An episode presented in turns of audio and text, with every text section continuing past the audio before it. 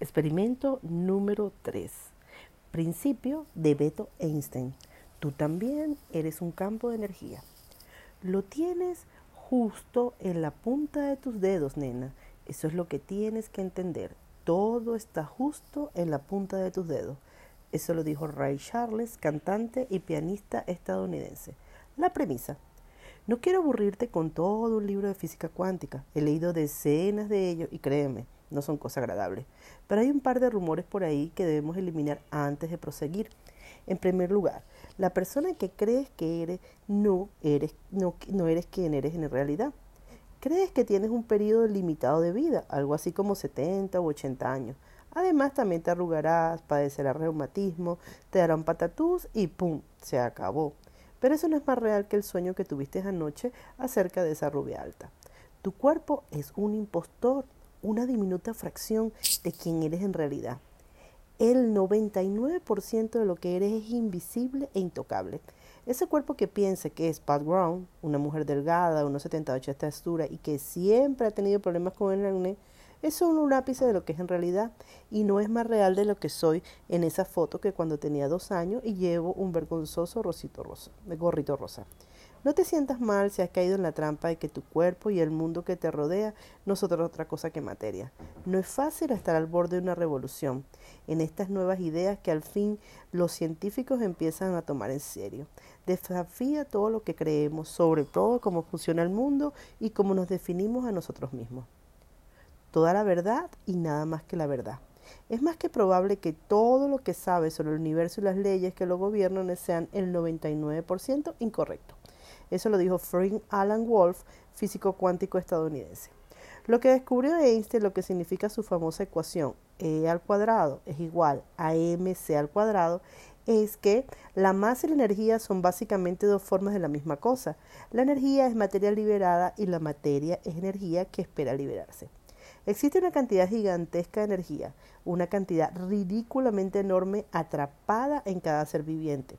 Si suponemos que eres un ser humano de tamaño medio, contiene no menos de 7 por 10 elevado a 18, 7 por 10 a la 18, julios de energía potencial.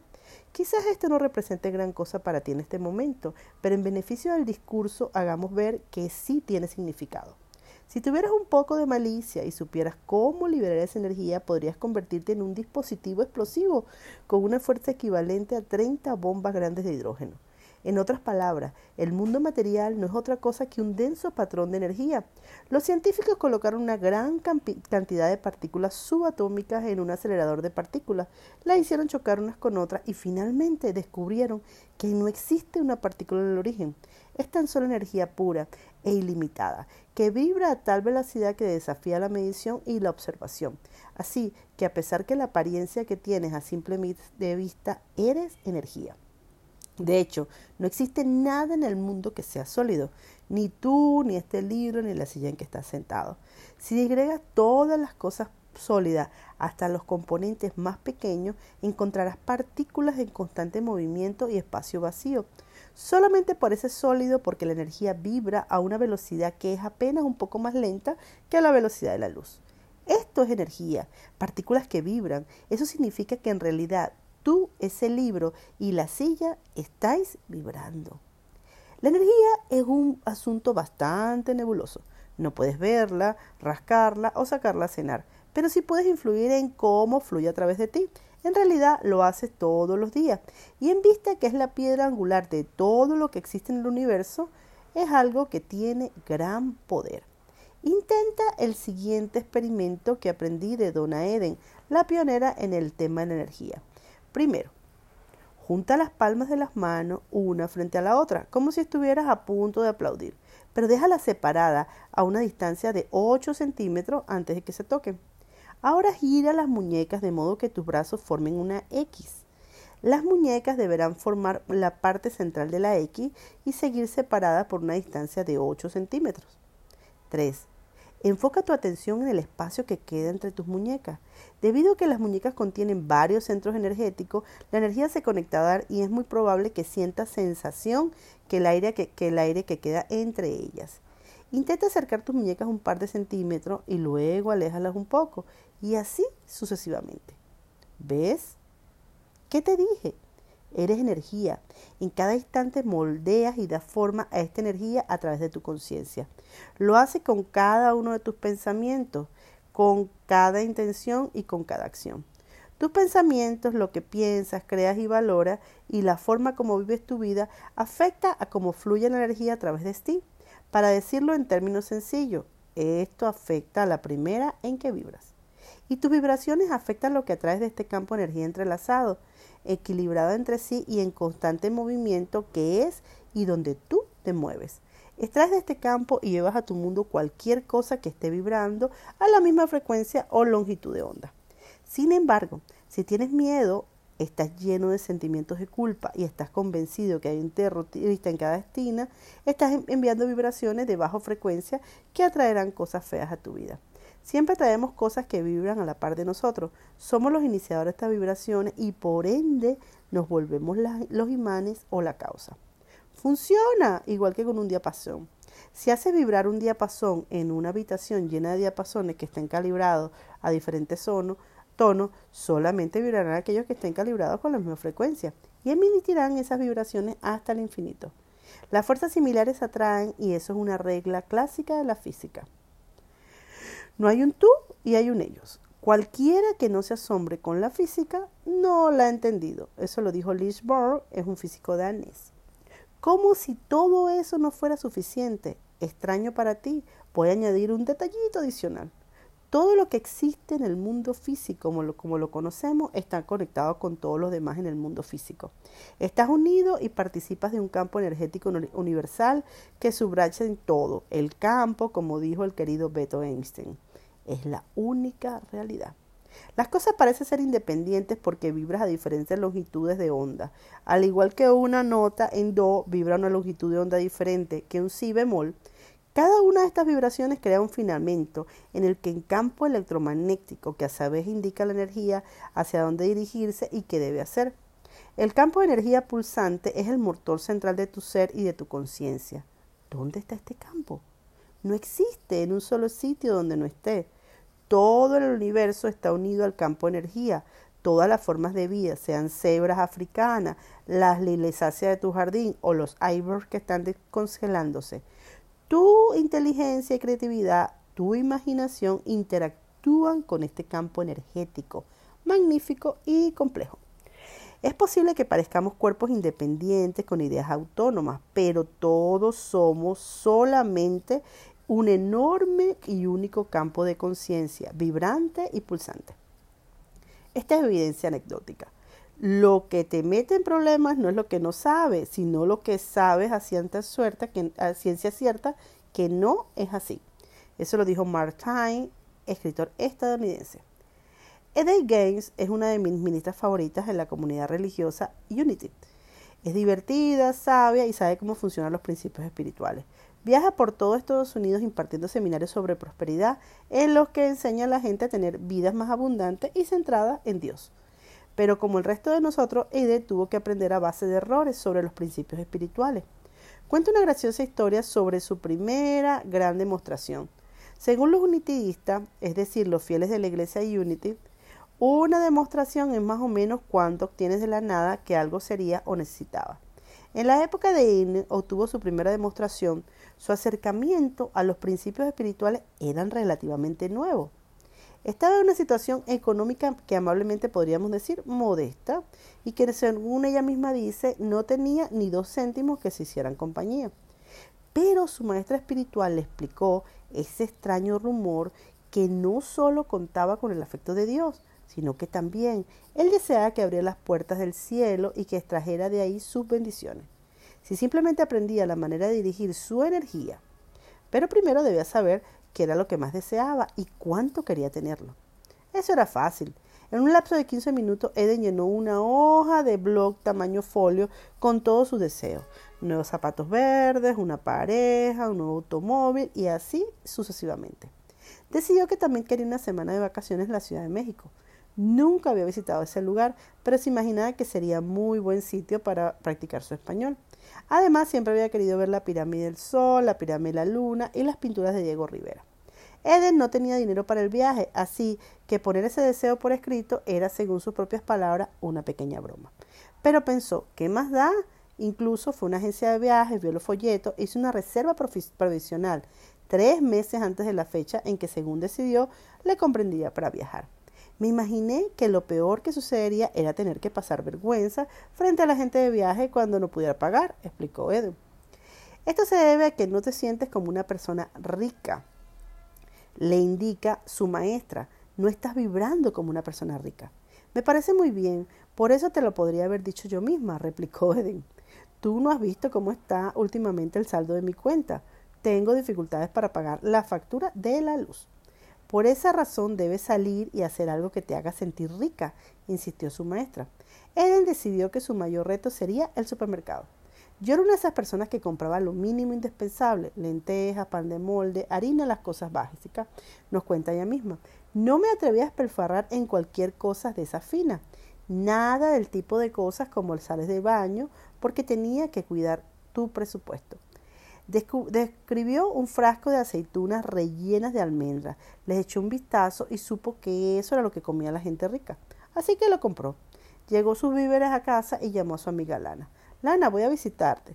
Nos vamos a sentar junto a tu piscina y sacaremos tus copas de cristal y veremos esa botella de vino que acabas de comprar y nos comeremos en las aceitunas en las que he despilfarrado mi dinero y fingiremos que estamos en un exótico vacaciones en la Ciudad de México. Perdón, ¿qué has dicho? respondió Dalana. Finalmente acordó seguirle la corriente. Por supuesto, al poco tiempo estaban sentados junto a una piscina, la piscina de lana, bebiendo vino, comiendo aceitunas, riendo y fingiendo que estaban unas vacaciones en la Ciudad de México. Muy bien, querida. ¿Qué pirámide te gustaría visitar mañana? preguntó Eden. O quizás preferirías ir a la playa. Y Lana respondió, hagamos las dos cosas y después podríamos caminar por el mercado y oír a los mariachis. Se irían tanto que Lana decidió que también quería ir a la Ciudad de México. Al día siguiente se dirigió a la misma agencia de viaje e hizo su reserva. Una semana después, la madre de Lana la llamó y le dijo, ¿adivina qué? Me gustaría pagarte el billete a la Ciudad de México. Ahora Dene bromeaba y decía, y yo era la que estaba haciendo las afirmaciones. Una semana más tarde, la agencia de viaje llamó a Ere y le informó que a menos que acudiera ese mismo día a pagar los billetes, los perdería. Muy bien, allí estaré, respondió Nene a la gente, aunque se sintió un poco como la cerillera del cuento. Subió a su automóvil y decidió que había llegado la hora de tener una conversación seria con Dios. Dios, le dijo, he hecho todo lo que sé. Hice una lista, hice mis afirmaciones, he actuado como si fuera rica. Ahora creo que el resto depende de ti. Y querido Dios, en vista de que la gente de viaje ha estado llamando, seguiré con mis planes, iré allí. Y es mejor que el dinero esté listo. De camino a la agencia de viajes sintió la necesidad instintiva de tenerse en casa de su madre. Me conozco lo suficiente a mí misma como para saber que lo más probable es que estuviera pensando en que si le hablaba a mi madre acerca de que la madre de Lana le iba a pagar su billete, tal vez aceptaría pagar el mío, admitió Enen. Fue a la casa de su madre, actuó con la mayor pulsura posible y le habló a su madre sobre las vacaciones que había planteado ella y Lana. Terminó su historia fijando su mirada en su madre y le dije, imagínate, la madre de Lana incluso ha estado de acuerdo en pagarle el billete, ¿no es fantástico? Sí, qué fantástico, respondió la madre de él. ¿Y tú qué piensas hacer? Desalentada, Eden concluyó su visita y comenzó a dirigirse a la puerta. En ese momento su madre le pidió que fuera tan amable de salir a recoger el correo. La casa de su madre tiene una gran zona de apartamento, así que Eden caminó hasta el buzón pateando piedrita y maldiciendo en voz baja. De regreso decidió echar una guiada al correo y se percató que había una carta que estaba dirigida a ella. Quiero que tengas en cuenta que no vivía en casa de mi madre desde hacía 15 años y en todo ese tiempo no había recibido ninguna carta enviada a esa dirección, comenta. Sin tener idea de quién enviaba la carta, Eddie abrió el sobre y ¡oh, sorpresa! Era una carta de una antigua compañera de apartamento que se había casado en el transcurso de estos 15 años, que se habían pasado desde que vivieron juntas. En esta época ambas jóvenes eran, jóvenes y pobres y se eran obligadas a decorar su casa con muebles de Eden denominaba estilo rococó del mercado de pulga. No había pasado tres meses desde que se mudaron juntas cuando Eden consiguió un empleo dando clases en otro país y entonces dejó atrás a su compañera de cuarto en el apartamento y los muebles usados. Esto es lo que decía la carta. Querida Eden, el otro día estaba buscando la guía de teléfono de Justo y encontré la dirección de tus padres. Quería decirte que me he casado y he mudado a una nueva casa con mi marido. Hemos equipado la casa con muebles nuevos, así que vendí todo el mobiliario que compramos hace 15 años. No te lo vas a creer, pero resulta que algunos de estos muebles eran bastante valiosos. No me parecía bien quedarme con todo el dinero porque ambas nos esforzamos mucho en amoblar aquel hogar. Así que incluye aquí un cheque con la mitad del dinero. ¿Y sabes qué? Dice Edwin. Era exactamente la cantidad de dinero que necesitaba para pagar mi billete y me sobraban 100 dólares para gastar. Eden también añadía un, gracioso epílogo a su historia. Como es de suponer, ella y Lana pasaron unas maravillosas vacaciones en México. Fueron de compras, descansaron junto a la piscina, visitaron las pirámides y se pasearon por los mercados. Y allí donde íbamos a Lana le regalaban flores, cuenta Eden. Un día, mientras caminábamos por el mercado, los mariachis dejaron de tocar y le regalaron unas gardenias. Otro día, mientras íbamos en autobús, un tipo se subió y le dio una rosa y luego se bajó. Una noche, mientras cenábamos, nos llevaron una enorme caja de, a nuestra mesa. La abrió y era una docena de orquídeas. Para entonces yo me empezaba a sentir desplazada, así que le dije a Dios, oye amigo, necesito señal para saber que también me amas, comentó Eden. No había pasado ni quince minutos cuando el cartel nos llegó al entremés. Es que Dios tiene un sentido del humor, nos cuenta Eden. ¿Sabes qué trajo el camarero? Aceitunas rellenas de almendra. El método. La comunidad científica occidental, y de hecho todos nosotros, estamos ante una difícil coyuntura, porque para mantener nuestro modo de ser actual debemos de ignorar una enorme cantidad de información. Eso lo dijo Clem Buster, investigador botánico y exagente de la CIA. Aunque este principio es una de las piedras angulares espirituales, recuerda que espiritual solo significa lo contrario de material. En realidad fue el primero en salir a la luz, pero no en la iglesia, sino en el laboratorio de física. Sí, fue un científico quien descubrió que a pesar de parecer lo contrario, los seres humanos no están hechos de materia, sino de ondas de energía en constante movimiento. En este experimento probarás que tus pensamientos y sentimientos también crean ondas de energía. Esto es lo que harás. Consigue dos perchas de ropa hechas de alambre, que son muy fáciles de obtener en cualquier armario. Desata el cuello de cada percha hasta tener dos alambres rectos. Estas son tus varitas Einstein. O más bien, lo será cuando les dé forma de L, con alrededor de 30 centímetros de largo en la parte principal y, 3 centímetros en, y 13 centímetros en el mango. Corta por la mitad una pajita de plástico. Puedes conseguirla gratis en cualquier bar. Desliza entre las dos mitades de la pajita los mangos que acabas de formar, doblando los árboles. Esto hará que tus mangos quieren con facilidad y dobla el extremo inferior del alambre para sostener la pajita en su sitio. Ahora finge que eres el comisario McDillon de la ley del revólver y llevas dos pistolas, una en cada mano, y sostén las varitas a la altura de tu pecho, a una distancia no más de 25 centímetros de tu cuerpo. Al principio se sacudirán por todas partes. Como ya te había dicho, eres un flujo continuo de energía, así que dales un momento para que se asienten. Cuando dejen de moverse, estarás listo para comenzar el experimento. Con la mirada fija hacia el frente, recuerda de manera vívida algún sujeto de suceso desagradable de tu pasado. Dependiendo de la intensidad de tu emoción, las varitas permanecerán rectas, que es una intensidad leve, o se irán hacia adentro y las puntas se tocarán. Las varitas están siguiendo las bandas electromagnéticas alrededor de tu cuerpo que se han contraído como resultado de la frecuencia negativa que se generan de tus pensamientos y emociones desagradables. Ahora haz que tus frecuencias viren en sentido positivo, pensando en algo que te provoque sentimientos de amor o dicha. Entonces las varitas se abrirán hacia afuera a medida que tu campo energético se, se expande hacia tu flujo de energía positiva. Muy bien, ahora mantén la vista fija enfrente pero enfoca tu atención en un objeto que esté en tu extremo derecho o izquierdo y observa cómo las varitas siguen tus pensamientos. Cuando más practiques esto, más hábil te volverás en sentir que cambio de vibraciones a medida que cambias de una frecuencia a otra. Hoja de informe de laboratorio. El principio es el principio de Beto Einstein. La teoría, eres un campo de energía, un campo de energía mucho más grande. Pregunta, ¿Podría ser cierto que yo esté hecho de energía? Hipótesis, si soy energía, puedo dirigir la energía. Tiempo recorrido, dos horas de experimentación. Vas a anotar la fecha de hoy y la hora. ¿Cómo enfocarte? Bravo. Únicamente con mis poderosos pensamientos y energía puede ser que estas varitas bailen el rock and roll. Imagínate que otra magia podría ser, como dijo alguna vez un, famoso presidente, arriba y adelante. Y ahí vas a anotar tu nota de investigación. Ser un verdadero explorador científico, seguir la dirección que marca la indagación científica pura y libre de prejuicio, implica no tener la posibilidad de formular lo impensable y de probar que amigos, colegas y paradigmas científicos están equivocados. Eso lo dijo Leon McTarwar, autora de El Campo.